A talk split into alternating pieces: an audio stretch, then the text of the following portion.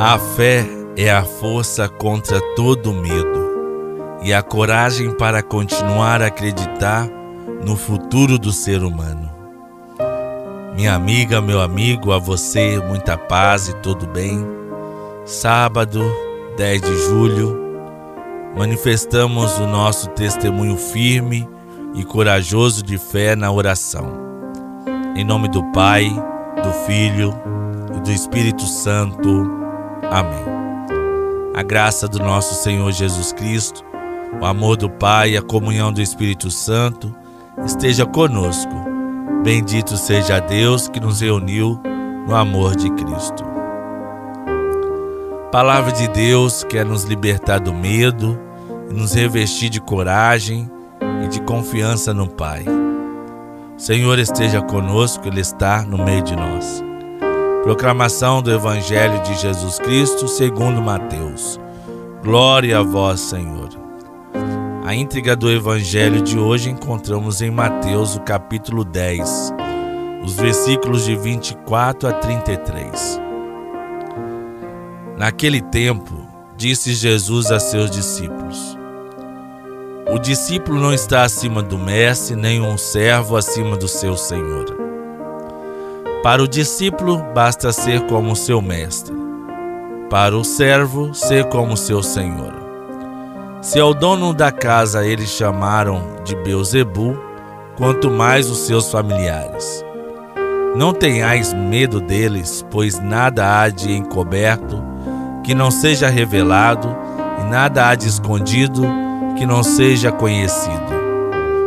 O que vos digo na escuridão, Dizei-o à luz do dia, o que escutais ao pé do ouvido, proclamai-o sobre os telhados. Não tenhais medo daqueles que matam o corpo, mas não podem matar a alma. Pelo contrário, temei aquele que pode destruir a alma e o corpo no inferno. Não se vendem dois pardais por algumas moedas? No entanto, nenhum deles cai no chão sem o consentimento do vosso Pai. Quanto a vós, entre os até os cabelos da cabeça estão contados, não tenhais medo. Vós valeis mais do que muitos pardais. Portanto, todo aquele que se declarar a meu favor diante dos homens, também eu me declararei em favor dele diante do meu Pai que estás nos céus.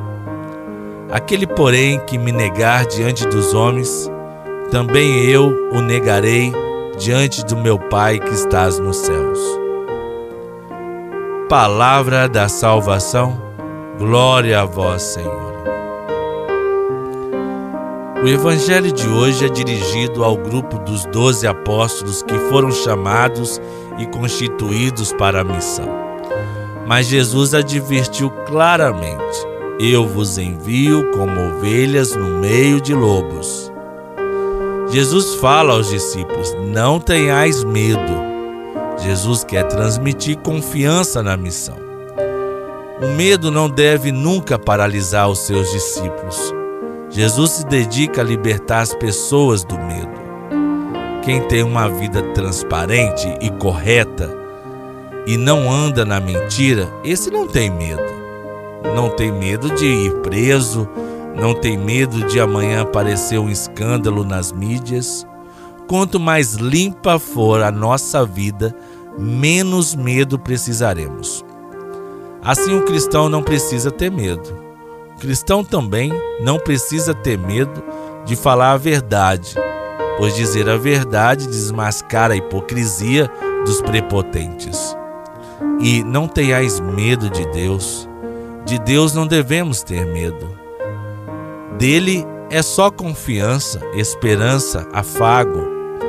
Verdadeiro rosto de Deus, não Deus do medo, mas paixão amorosa, no qual devemos e podemos confiar. Deus está conosco nas tribulações, não acalma a tempestade, mas dá energia para continuar a remar. Oremos. A oração é a alma da esperança.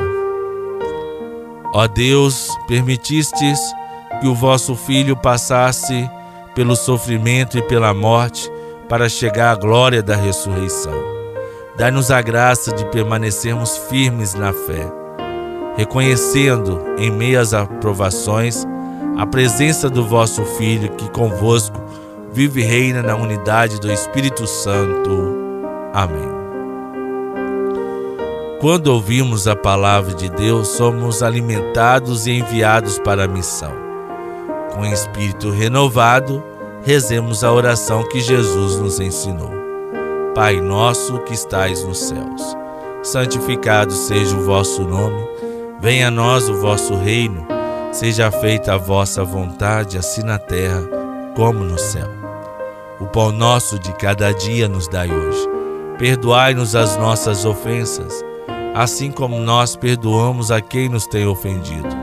E não nos deixeis cair em tentação, mas livrai-nos do mal, pois teu é o reino, poder e a glória para sempre. Que a Virgem Maria nos torne disponíveis a amar. Ave Maria, cheia de graça, o Senhor é convosco. Bendita sois vós entre as mulheres, e bendito é o fruto do vosso ventre, Jesus. Santa Maria, Mãe de Deus, rogai por nós, pecadores, agora e na hora de nossa morte. Amém. Nosso auxílio está no nome do Senhor. O Deus da vida que se revela na pessoa de Jesus, nos enche com seu Espírito e nos renova na alegria e no amor Abençoe-nos o Deus amoroso, misericordioso, Pai, Filho e Espírito Santo. Amém.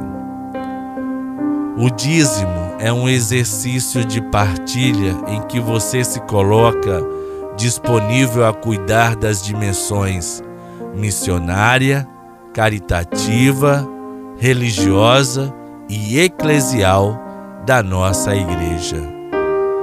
No amor de Santa Rita, nunca estaremos sozinhos.